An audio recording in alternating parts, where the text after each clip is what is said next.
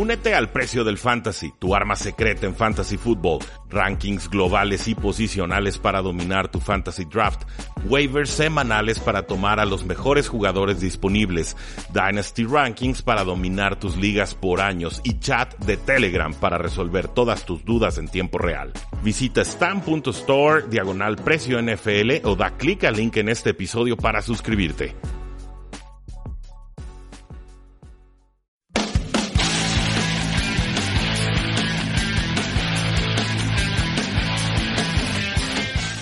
Saludos a todos y bienvenidos a un programa más de Tres y Fuera y hablemos de fútbol, donde la NFL no termina y nosotros tampoco. Acaba de terminar la semana 15 de la NFL. Yo soy Rudy Jacinto. Me encuentran en Twitter como arroba NFL y como siempre estamos listos para, platicar sobre todo lo que sucedió con Jesús Sánchez. ¿Cómo estás, Chuy? ¿Qué tal, Rudy?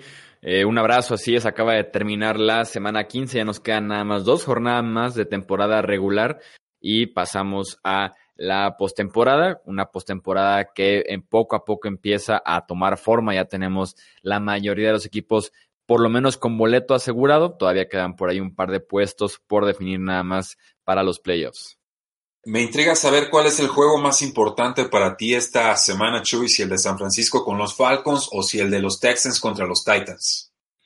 Por las implicaciones de playoffs que tenía el partido en Tennessee, tendría que decir que ese partido, porque al final de cuentas San Francisco es sorprendido, tal vez es el de mayor drama, pero al final de cuentas los Falcons tienen cinco victorias nada más este año, lo cual lo hace complicado que podamos verlo como el juego de la semana, aunque sí como el resultado sorpresivo de esta eh, jornada 15.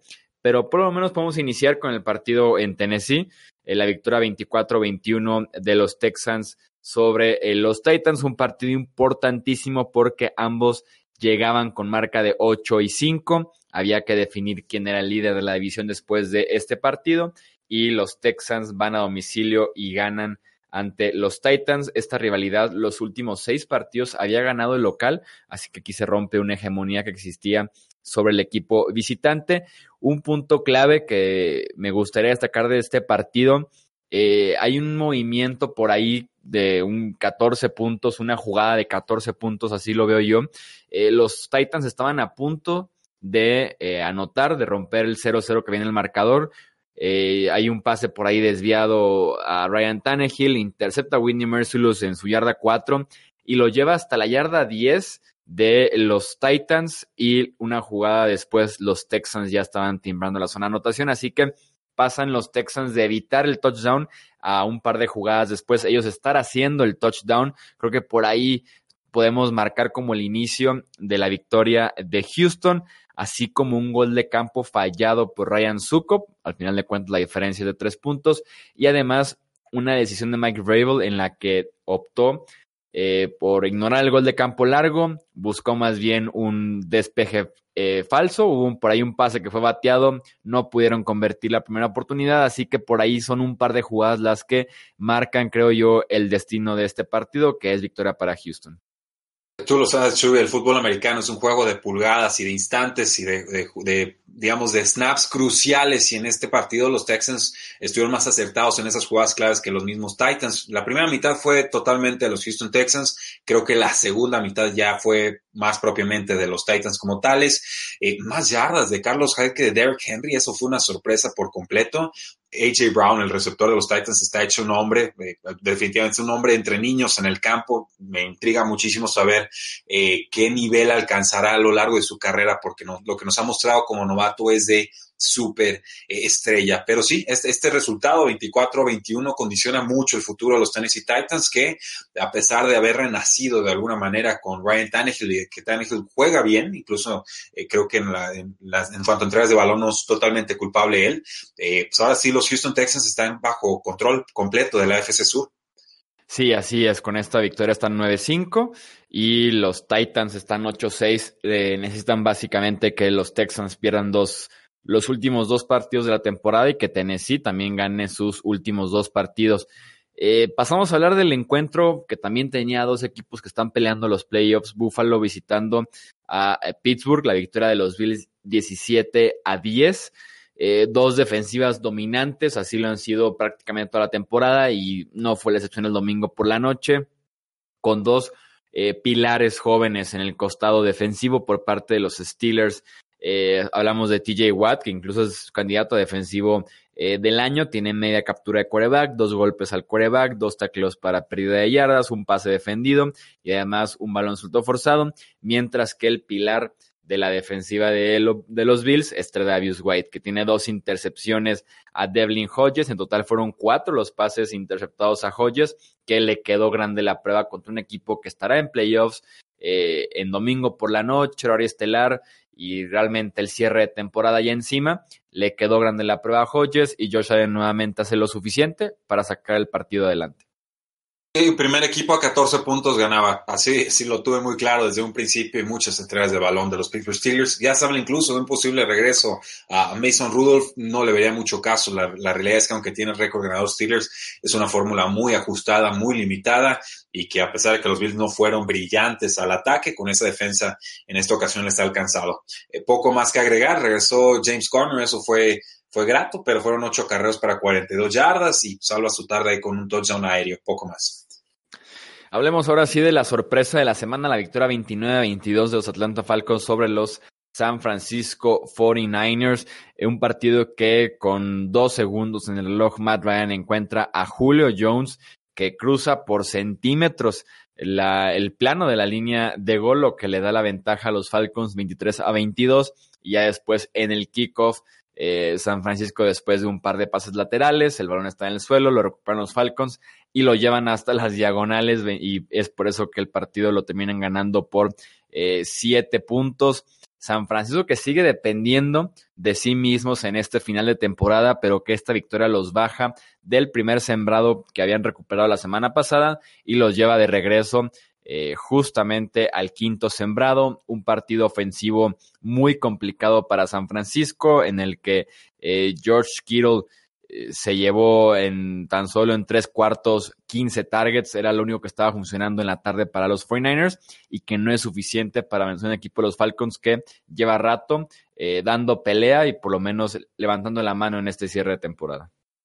Sí, y de repente el Shanahan para todas sus bondades que tiene y la forma tan increíble en la que eh, fomenta el juego terrestre tan productivo, de repente es alérgico a correr en momentos claves, ¿no, Chuy? Ya lo vimos en el Super Bowl cuando era coordinador ofensivo de los Falcons y aquí también una cuarta oportunidad decide conformarse con los tres puntos, quizás en vez de conseguir una cuarta y uno, que dependiendo de los números que, veas o evalúes, eh, estamos hablando de una efectividad de esta campaña para 49ers en terceras y cuartas oportunidades del 83 al 100% con Jimmy Garoppolo. Eh, deciden patear y bueno, algunos dirán, bueno, tienes que apostarle a tu defensa y es lo, más fuerte que tienes y te convirtieron en el touchdown y no hay más. Yo sí creo que aquí faltó un poquito sabía. Sí, Cal Shanahan, que tal vez tiene mucha creatividad, la manera correcta de abrir a las personas en el juego aéreo, pero que en situaciones de cómo es el llamado de jugadas, sin duda alguna se le puede cuestionar bastante lo que ha hecho a lo largo de su carrera. Eh, los Cowboys vencieron 44 a 21 a los Rams, primera victoria de Dallas frente a un equipo con récord ganador en todo el año, llega en el momento eh, preciso, en el momento correcto para llegar justamente al duelo de la semana 16 contra Filadelfia, con el mismo récord, ambos equipos de siete ganados y siete perdidos. Eh, todo funcionó para Dallas. Dak Prescott eh, jugó bien. Tavon Austin, eh, creo que es su primer partido bueno en su carrera en la NFL. Elliott tiene 117 yardas y dos touchdowns. Tony Pollard, 131 yardas y su respectiva anotación. Incluso la defensiva jugando bien. Sean Lee jugando como el Sean Lee de hace tres, cuatro temporadas. Todo salió bien para Dallas y por eso se llevan el triunfo eh, por 23 puntos. Eh, desenmascararon a Jared Goff, Ahora sí que cualquiera que quería comprar el renacimiento, pues no. Yo creí que ganaba Rams, creí que ganaba por marcador ajustado. Yo no esperaba esta paliza, esta respuesta a los vaqueros y seguramente decepcionarán próximamente porque así es este equipo con Jason Garrett, pero la realidad es que es muy preocupante el momento de los Rams y el próximo año les va a costar 36 millones de dólares en dinero, eh, pues ahora sí que apartado eh, con, con Jared Goff porque empieza a entrar ese dinero de la super extensión que le, que le ofrecieron. ¿Cómo demonios se van a reforzar? Es lo que yo quiero saber, porque los Rams este año ya, ya están prácticamente eh, desaparecidos. Sí, va a ser un offseason muy interesante para Los Ángeles y también tienen por ahí la extensión de Jalen Ramsey eh, pendiente. Jacksonville venció 20 a 16 a los Oakland Raiders en el que fue el último partido. No, ouch. ¿Qué cosa? No, no, es que. ¿Viste el juego, Chuy? ¿Viste, ¿Viste todo lo que lanzaron al campo? Lanzaron nachos, lanzaron basura, lanzaron abucheos, lanzaron todas sus frustraciones de toda la vida. yo creo que hasta están despotricando contra los políticos. O sea, empiezas a decir el marcador. Yo digo, ouch, ¿en serio? ¿Así se acaba la historia de, de los Raiders en Oakland? Nunca me ha pasado, pero no ha de ser nada sencillo perder una franquicia. Que de acuerdo. en tu ciudad ha de ser de lo más complicado, de la forma tal vez incluso más cruel de romper el corazón aficionado que tu equipo se vaya de tu ciudad. En ese sentido, obviamente no estoy justificando el hecho de que avienten eh, hasta al hijo casi casi al campo, pero, eh, pero sí, no ha de ser nada sencillo para un aficionado perder un equipo. No te vas tan lejos como Las Vegas, pero más que una afición como Oakland. Eh, mereció un mejor futuro y mereció un mejor final, sin duda alguna, esta franquicia de los Raiders en su tiempo en Oakland, que tal vez los que se debieron haber ido era otra franquicia y mantener a los Raiders con una afición tan fiel tan clásica, tan histórica en la NFL como es eh, la afición de Oakland. En eso estoy totalmente de acuerdo, no se deben haber ido. No, no, y, deja tú eso, ni siquiera da un reproche a la afición, ¿eh? O sea, yo por el equipo y por la forma en la que perdieron y que se dejan remontar, iban arriba 16 a 3 al medio tiempo y, ahora sí que con tres series ofensivas al mero final Jackson y le saca un resultado como para amargarles la vida y dejarles ese pésimo sabor de boca que no se van a quitar nunca con, un con el estadio más moderno de todo Estados Unidos, tal vez de todo el mundo, eh, con lo que van a estar ganando en Las Vegas, eh, con lo que puede crecer tal vez la marca a nivel nacional y mundial, creo que se les puede olvidar una derrota para cerrar su ciclo en Oakland contra los Jacksonville Jaguars de Garner Minshew. ¿eh? Y siguen perdiendo allá, se van a acordar. Digo, aquí obviamente el tema va a ser van a perder aficionados, van a adquirir aficionados, está, está bien. Yo más bien por el contexto histórico, ¿no? Por el querer irse con una sonrisa.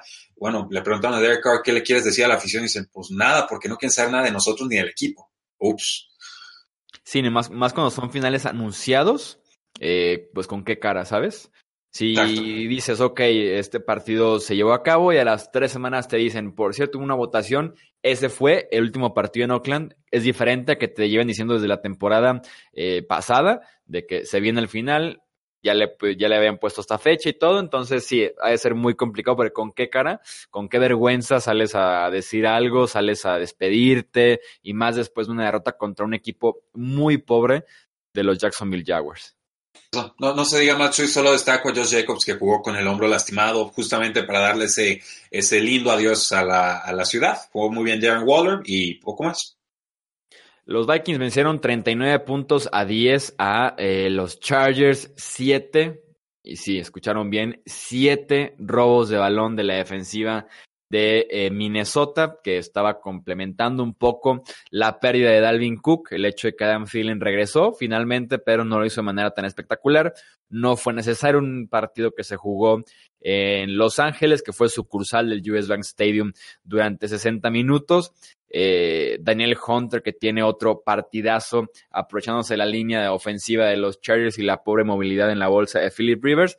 Y los Vikings con la derrota de los Rams prácticamente eh, están del otro lado ya en los playoffs. No es 100% seguro, pero ya casi están por asegurar su boleto en playoffs. Mira, Chuy, qué bonito se siente ver una charlereada y no estar involucrado en ella. Ahora sí que verla desde lejos y decir, no, ¿sabes qué? Esta vez no quiero que me agarren con un batazo en la cabeza. Prefiero, prefiero ahorrarme el golpe, gracias, y que funcione. Eh, y, lo, y, lo, digo porque creo que nos fuimos eh, y casi la tomo a los Chargers, eh, no, sé, no, no los voy a engañar. Eh, nos fuimos con la euforia de que le ganaron por paliza a, Jacksonville, ¿no? Y, pero creo que Vikingos es superior. Vikingos claramente hasta con su corredor número 3 le saca un gran, gran resultado, muy contundente en defensa, también contundente al, al ataque. Aquí el asunto es que ya Felipe Ríos se tiene que ir a la banca y le tiene que dar las gracias en esta offseason. Sigue lanzando esos pases largos, flotados, el que dejan a todos los defensivos ponerse abajo el balón para interceptarlo de sin ton y son, o sea, eh, yo, lo, lo, llamaba casi como bravucón o, como creído, ¿no? Como diciendo, yo puedo hacer todavía estas jugadas cuando claramente ya no puede y nadie lo detiene. Los Chiefs vencieron 23 a 3 a los Broncos. Patrick Mahomes se vio bien. Creo que es la primera vez, por lo menos en uno o dos meses, que vemos bien a Patrick Mahomes con todo y que la nevada estuvo bastante fuerte en Arrowhead Stadium. Eh, trabajó con Travis Kelsey, con Tariq Hill, regresó a esas épocas en las que los tres tenían muy buenos partidos en este encuentro contra los Broncos, mientras que eh, Drew Locke tuvo este partido típico de novato, que no se le puede tal vez exigir dos, tres semanas consecutivas jugando bien. La pasó muy mal en Arrowhead Stadium contra una defensiva secundaria de los Chiefs que es muy buena este año, que es oportunista, que casi no permite tantas yardas como lo hacía en temporadas anteriores. Hizo pagar a eh, Drew Locke, se aprovechó de él y tienen eh, victoria sencillita en Kansas City. Sí, gran partido de Mahomes en los elementos, coincido contigo. Eh, Travis Kelsey, genial. Terry Hill, genial. Solo ojo ahí, ¿eh? Los Chiefs ahorita no tienen juego terrestre, ni con LeSean McCoy, ni con Spencer Ware, ni con eh, Darwin Thompson. Eh, parece que regresa Damien Williams para la próxima semana podría ser la opción que tienen los Chiefs para tener un juego terrestre más o menos estable porque hace frío, ya es diciembre, luego son los playoffs en enero y si no puedes correr para conseguir esas yarditas cruciales, te vas a meter en muchos problemas.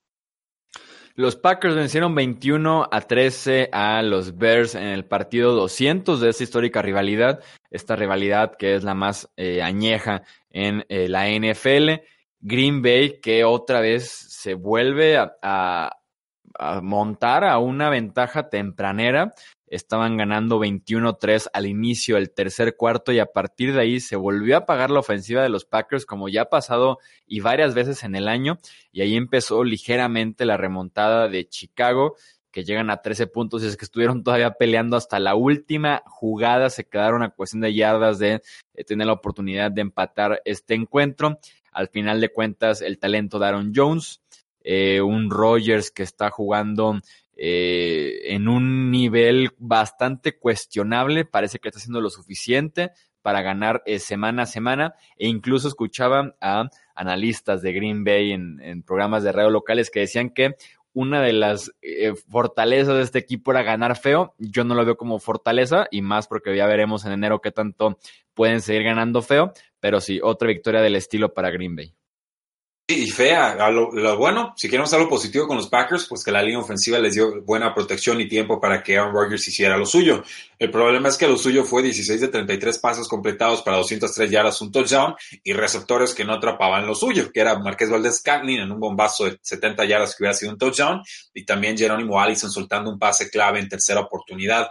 Eh, por ahí incluso le pudo haber interceptado el linebacker de los Osos, eh, no sé ni pronunciarlo bien, Kiatkowski, creo que se, se dice, y, y simplemente no, no, está jugando bien Aaron Rodgers. O sea, ha habido algún chispazo en la temporada, pero la realidad es que esta ofensiva no, no está carburando y no se ve más allá de Aaron Jones y Devante Adams quien pueda levantar la mano. Los Bucks vencieron 38 a 17 a los Lions, partidazo de Jimmy Winston con todo y que estábamos dudando de él aquí en la previa por esta lesión que tenía en el pulgar de su mano de lanzar. Con todo y eso, superó las 400 yardas, lanzó cuatro touchdowns, lo cual te dice bastante el nivel actual de James Winston. Y claro, también tuvo su respectiva eh, entrega de balón, aunque en este caso frente a un equipo editor que ya perdió completamente la brújula, que pasó de dar pelea al inicio del año a dar pena al final de la temporada.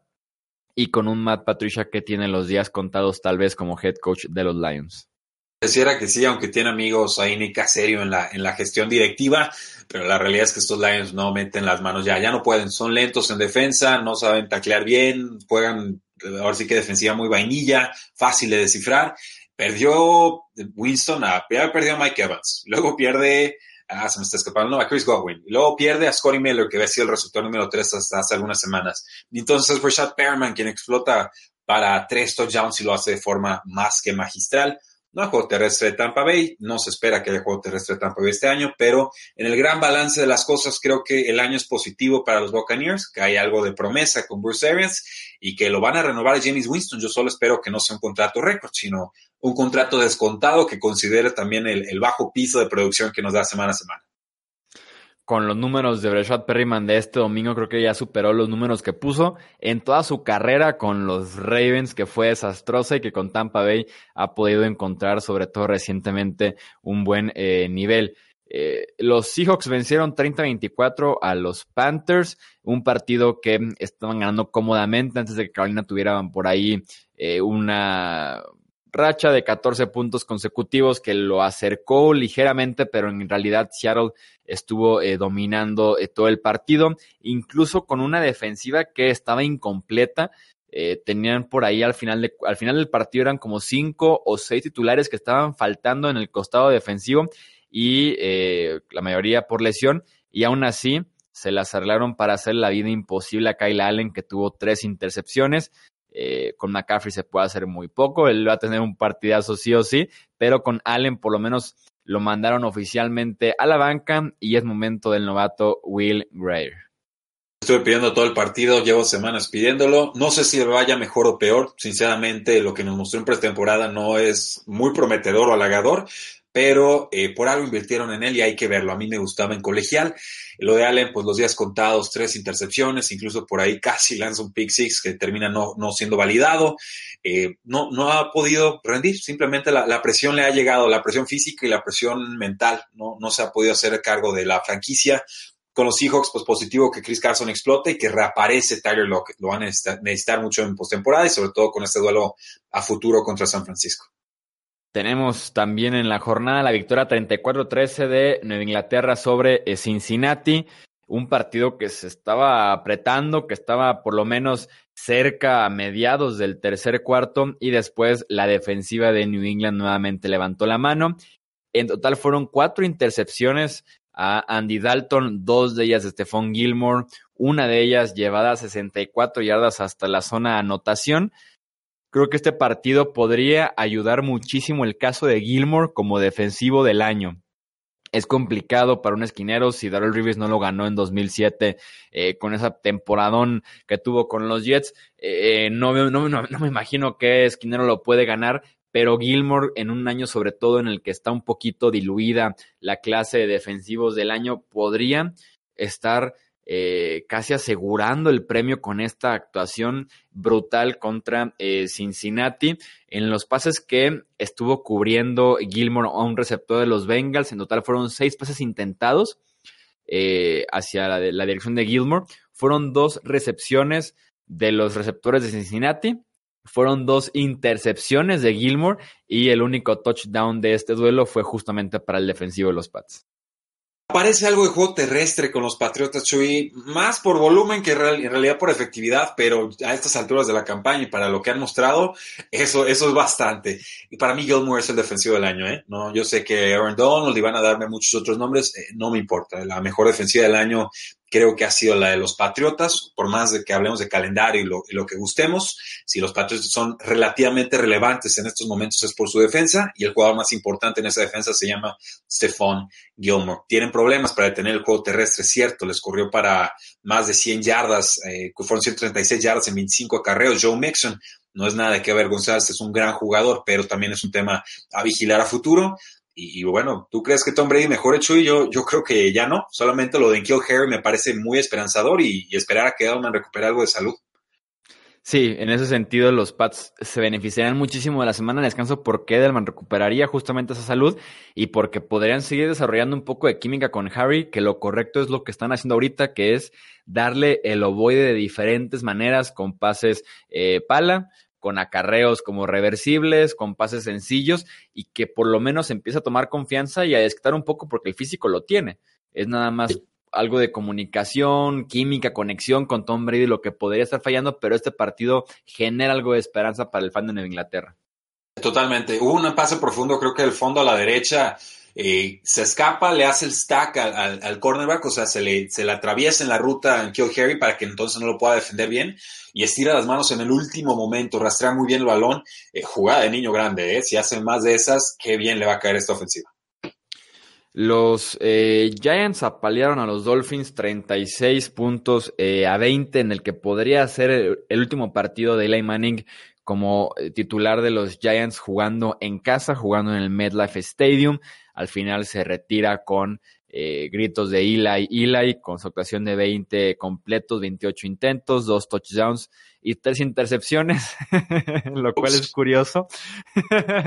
Yo cuando, obviamente este partido no, lo estaba haciendo tan de cerca, cuando empecé a leer un poco los repasos y decían, o los videos al final de que se retiró entre gritos de Ila, Ila, la victoria 36 a 20, dije, qué partidazo tuvo y no, tiene por ahí sus tres intercepciones, pero por lo menos se lleva tal vez una última victoria en casa y de momento ponen eh, su récord en temporada regular en 117 ganados, 117 perdidos, que es un tema que de alguna manera se ha estado siguiendo bastante en redes sociales recientemente y ya veremos cómo termina este récord la temporada. Balance ha regresado a los gigantes de Nueva York, nada más que no se les ocurra renovarlo a Eli Manning, ya estuvo bueno, linda historia, seguramente lo veremos en el Salón de la Fama, le hacemos una estatua donde quiera, nada más que ya, ya, ya estuvo, ya estuvo bien, hay que ver de cara al futuro. Sí, y, sí, o sea, sí define de alguna manera su carrera ese 117, 117 en victorias y en derrotas. Touchdown de Slayton, touchdown de Golden Tate. Eh, tenían más talento en el costado ofensivo los, los gigantes de Nueva York. Eh, con eso les alcanzó. Yo creí que el espíritu de combate, los Dolphins, eh, Fitzpatrick en una buena noche, les, bueno, mañana les podía ayudar, pero no fue suficiente. Victoria 37-27 de Filadelfia contra Washington evitan lo que hubiera sido un desastre perdiendo en la capital eh, del país mientras Dallas estaba ganando eh, su partido más adelante. Eh, Carson Wentz, que tuvo una excelente segunda mitad con todo y que sigue lanzándole pases a los vecinos, a los aficionados que estén ahí presentes, a quien se ponga un jersey de Filadelfia, Carson Wentz le estará intentando un pase seguramente. En el cuarto cuarto completó 11 de 11 intentos 89 yardas y dos touchdowns. En la segunda mitad sus números son 18 de 21, 141 yardas y tres touchdowns. Filadelfia que se ha beneficiado de que Greg Ward Jr., este quarterback eh, convertido en receptor, levantó la mano. Boston Scott ni se diga. Y también Miles Sanders que pinta para ser clave en este último empuje por la postemporada de Filadelfia. También tuvo buen partido Miles Sanders, el corredor de Filadelfia, 122 yardas, 19 carreros, un touchdown, 50 yardas aéreas, otro touchdown. McLaurin con los Redskins, 130 yardas, un touchdown. Peterson, 66 yardas, un touchdown. O sea, fue un festival ofensivo. Incluso Dwayne Haskins, creo que este es el mejor partido que ha tenido en su, en su joven carrera profesional. Obviamente contra las Águilas de Filadelfia, que hoy, desgraciadamente ya no detienen a ninguna ofensiva, pero señales positivas y creo que eso es lo, lo más rescatable del asunto. Los Browns perdieron 24 a 38 contra los Cardinals. Eh, Kenan que se robó la tarde en Arizona con cuatro touchdowns terrestres, sin duda alguna, eh, merecía una mejor oportunidad en la NFL que estar ahí atorado detrás de varios corredores mucho menos talentosos que él en Miami. Con Arizona ha aprovechado justamente esa oportunidad. Kyler Murray, que también estuvo corriendo bien el ovoide en la tarde contra Cleveland y se lleva la victoria Murray en el duelo entre los últimos eh, quarterbacks tomados con la primera selección del draft. Sí, poco que agregar en este partido. Chuy Drake explota, quizás el último partido de Larry Fitzpatrick en su estadio en casa. No hizo mucho, tres recepciones, 42 yardas. Y, y bueno, aquí lo, lo, triste de los Cleveland Browns que empezaron con tanta promesa y ahora hasta contra los Cardinals van y pierden. Y para cerrar lo que pasó el Monday Night Football, la victoria 34 a 7 de Nueva Orleans sobre Indianapolis. Eh, realmente poco que rescatar con un equipo de los Colts que desde hace un par de semanas ya están eh, fuera, que ya están pensando más bien en 2020, que muchas lesiones, eh, bajas, un nivel que también bajó bastante, entonces se puede analizar poco realmente lo que hizo los Nueva Orleans que dominó este partido de inicio a fin. Y claro, la noticia eh, los reflectores puestos sobre Drew Brees, que lanza eh, tres touchdowns y que rompe la marca de Peyton Manning. Y ahora Brees es el quarterback con más touchdowns en la historia de la NFL con 541 pases de anotación, superando los 539 de Peyton Manning y también los 538 de Tom Brady. Más, órale, pues les damos más. Eh, Drew Brees también rompió el récord de más, eh, mayor porcentaje de pases completados en un partido. Completó 29 de 30 pases. Su única falla fue con la Tavius Murray. Imagínense donde hubiera terminado con un 100% de efectividad y aparte rompiendo el récord de Peyton Manning. Eh, es brutal y obviamente estos Santos se crecen muchísimo en el Superdomo. Por eso es tan importante para de cara a postemporada que tengan ese, ese pase al Super Bowl directo en su casa. Pues eso es todo entonces por esta eh, jornada 15. Ya, ya, solo nos quedan dos semanas más de temporada eh, regular y va a iniciar lo bueno, va a iniciar enero y van a iniciar los playoffs. De hecho, yo estoy contento. Tenía cinco semifinales, pasé en cuatro. No puedo pedir mucho más. El, que me ganó hizo un, mundo de puntos, pero también entendiendo que esta postemporada, por lo menos del lado de la NFC, muy difícil de proyectar. E-, esa, esa victoria de Falcons sobre 49ers reventó absolutamente todo y, hace que este cierre de temporada esté mucho más candente que en otros años. Sí, así es. Se va a poner bueno el cierre de comodines en la conferencia americana y de líderes de división, ver quién descansa en la conferencia nacional. No olviden seguirnos en Facebook, en Twitter, en Instagram y en YouTube. Por supuesto, suscribirse a estos sus podcasts y dejarnos una buena reseña. ¿Por qué no? Porque la NFL no termina y nosotros tampoco. Tres y fuera.